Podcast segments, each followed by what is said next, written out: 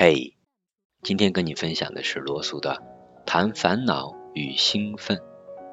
在罗素那个年代，在我们现在这个年代，烦恼啊、兴奋这些，我们都谈的比较多。那今天就借由这篇文章，来看一看，在罗素当时的判断之下，他是怎么来理解这个的。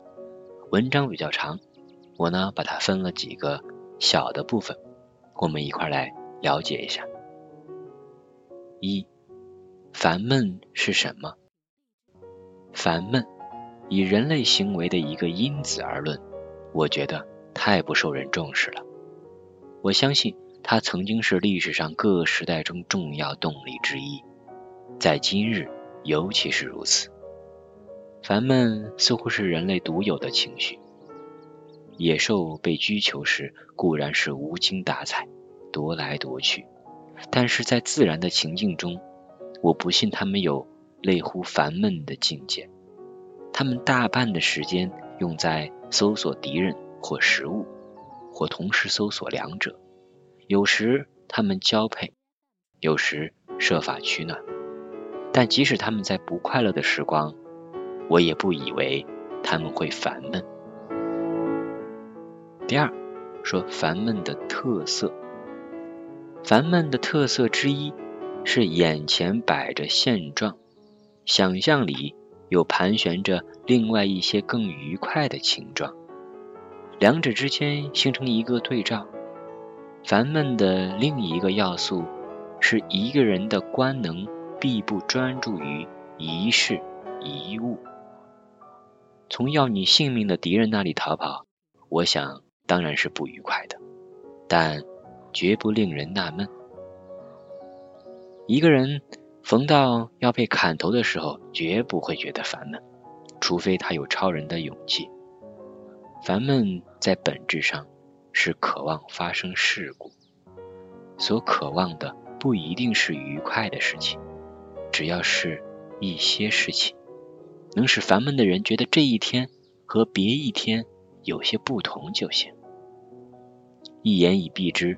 烦闷的反面不是欢愉，而是兴奋。第三，人类历史上的欲望和烦闷。兴奋的欲望在人类心中是根深蒂固的，尤其是男性。我猜想，这欲望在狩猎时代要容易满足的多。行猎是兴奋的，战争是兴奋的。求偶是兴奋的，一个野蛮人遇到一个身旁有丈夫睡着的女人，就会设法犯奸。虽然她明知丈夫一醒，她便要送命。此情此景，我想绝不令人纳闷。但人类进入农业阶段时，生活就开始变得暗淡乏味了。以薪水阶级论，工作时间是不孤独的。夜晚又可以消磨在各种娱乐上面，而这在老式的乡村中是不可能的。再看中下阶级的生活变化，从前晚饭以后，当妻女们把一切洗涤打扫完后，大家团团坐下来享受那所谓的快乐的家庭时间，那就是家长朦胧入睡，妻子编织着活计，女儿们。却在暗暗赌咒，宁愿死去，或者到北非去。他们既不准看书，又不准离开房间，因为在理论上说，那时间是父亲和女儿们谈话的，而谈话必然是大家的乐趣所在。想想中古时代一个村落里的冬天的单调吧，人们不能读，不能写。天黑以后，只有蜡烛给他们一点光。只有一个房间不算冻得彻骨，却满是炉灶的烟。乡里的路简直无法通行，所以一个人难得看见别的村子里有什么人。赶女巫的游戏成为消遣严冬的唯一方法。促成这种游戏的原因固然很多，但烦闷一定是其中重要的一个。第四。现在的我们，我们不像我们祖先那样烦闷的厉害，但更加怕烦闷。我们终于知道，更准确的说是相信，烦闷并非一个人自然的命数，而是可以逃避的。逃避之法，便是相当强烈的去追求刺激。现在少女们自己谋生，而且赚很多的钱，为要能在晚上寻求刺激，逃避当年祖母们不得不忍受的快乐的家庭时间。凡是能住在城里的人都住在城里，在美国不能住在城里的，却有一辆汽车或至少是摩托车，把他们载往电影院。不用说，他们家里都有收音机。青年男女的会面。远没从前困难了。齐恩·奥斯汀的女主角在整部小说里巴望着的刺激，现在连女仆都可以希望每周至少有一次。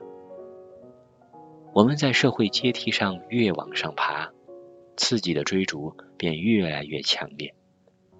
凡有能力追逐的人，永远席不暇暖的到处奔波着，随身带着欢悦、跳舞、吃喝。但为了某些缘故，他们老希望在一个新的地方享用更痛快。凡是不得不谋生的人，在工作时间内势必要有他们的一份烦闷。但一般富有到可以无需工作之辈，就过着远离烦闷的生活，算作他们的理想了。越是隔夜过得好玩，越是显得无聊，而且将来还有中年。可能还有老年，在二十岁上，人们以为三十岁生活便完了。也许把一个人的生命资源当作经济资源般消费是不理智的。也许烦闷之中的某些元素是人生必不可少的因子。逃避烦闷的愿望是天然的。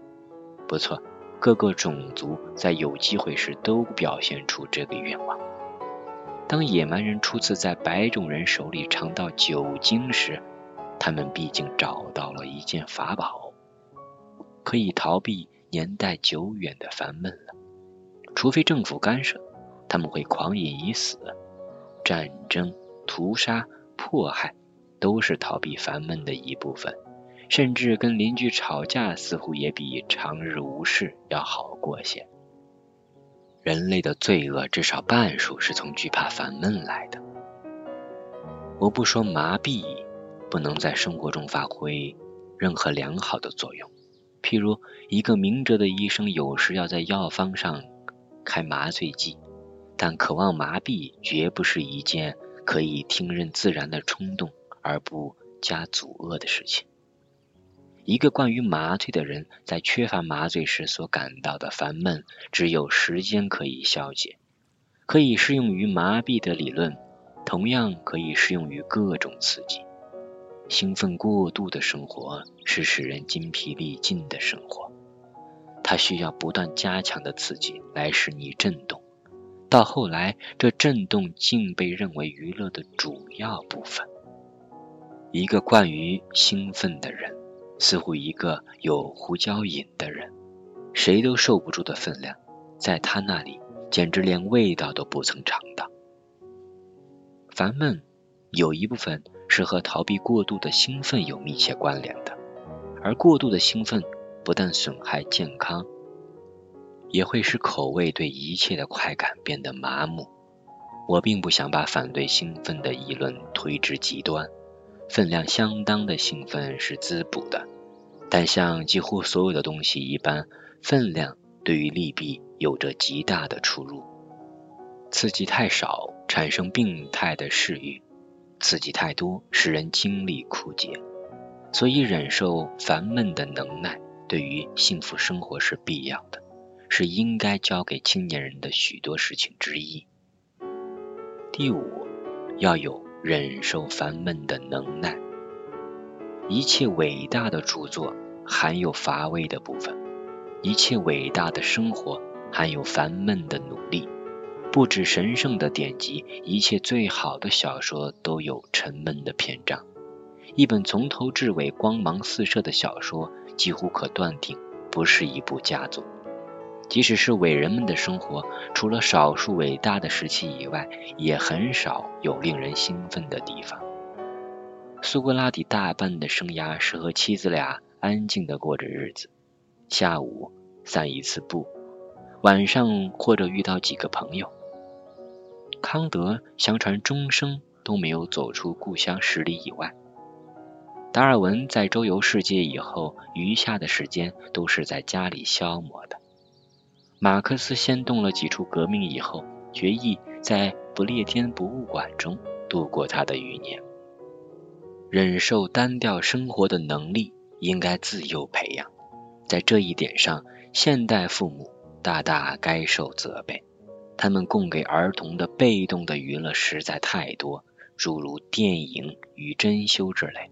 他们不懂得平淡的日子对儿童是如何重要。过节一般的日子只好难得有的。儿童的娱乐在原则上应当让他用一些努力和发明，从他的环境中自己去创造出来。凡是兴奋的，同时不包括体力运动的娱乐，如观剧等等，绝不可常有。刺激在本质上便是麻醉品，使人的瘾越来越深，而兴奋时间的肉体的静止又是。违反本能的，倘使让一个孩子像一株植物一般在本土上自生自长，其长成的结果一定极其圆满。太多的旅行，太多复杂的印象，不适合青年人。纵然这使他们成长起来不耐寂寞，但不知道的是，只有寂寞才能够生产果实。我不是说寂寞本身有什么优点，我要说某些美妙的事物。没有相当的寂寞，单调就不能享受。一个青年人或者男孩子，若抱着严肃而有建设性的目标，一定心甘情愿地忍受大量的烦闷；但若过着一种心思散漫、纵情娱乐的生活，一个青年人的头脑里就难于孕育有建设性的目标。因为在此情境中，他的念头所灌注的将是未来的欢愉，而非遥远的成就。为了这些缘故，不能忍受烦闷的一代，定是人物渺小的一代。每个有机体的冲动慢慢的枯萎，好比瓶花那样。不论我们如何想法，我们总是大地之子，我们的生活是大地生活之一部分。我们从大地上采取粮食，与动植物差不多。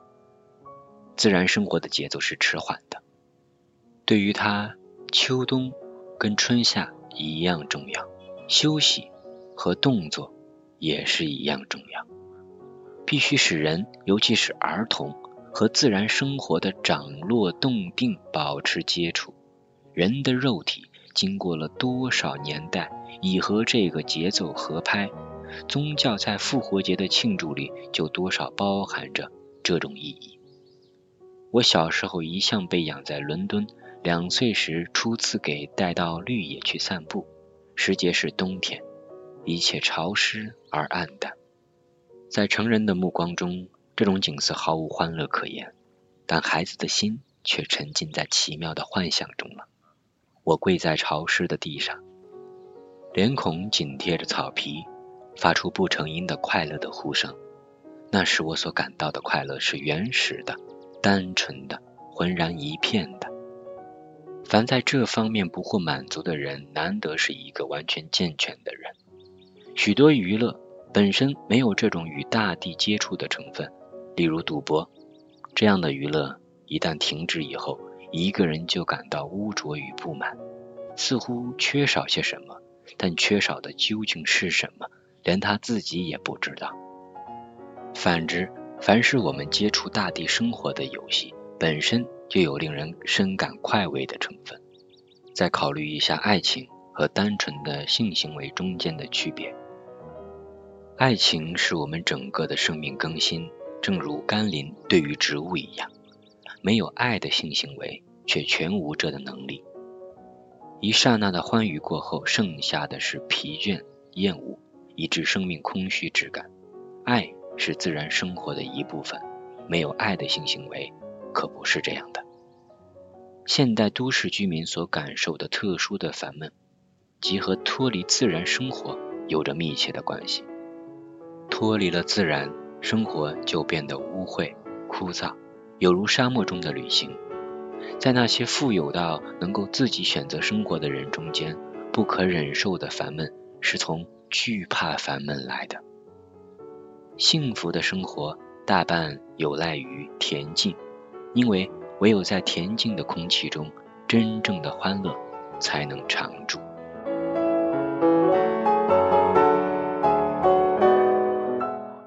好了，今天跟伟人的对话就先到这里，再会。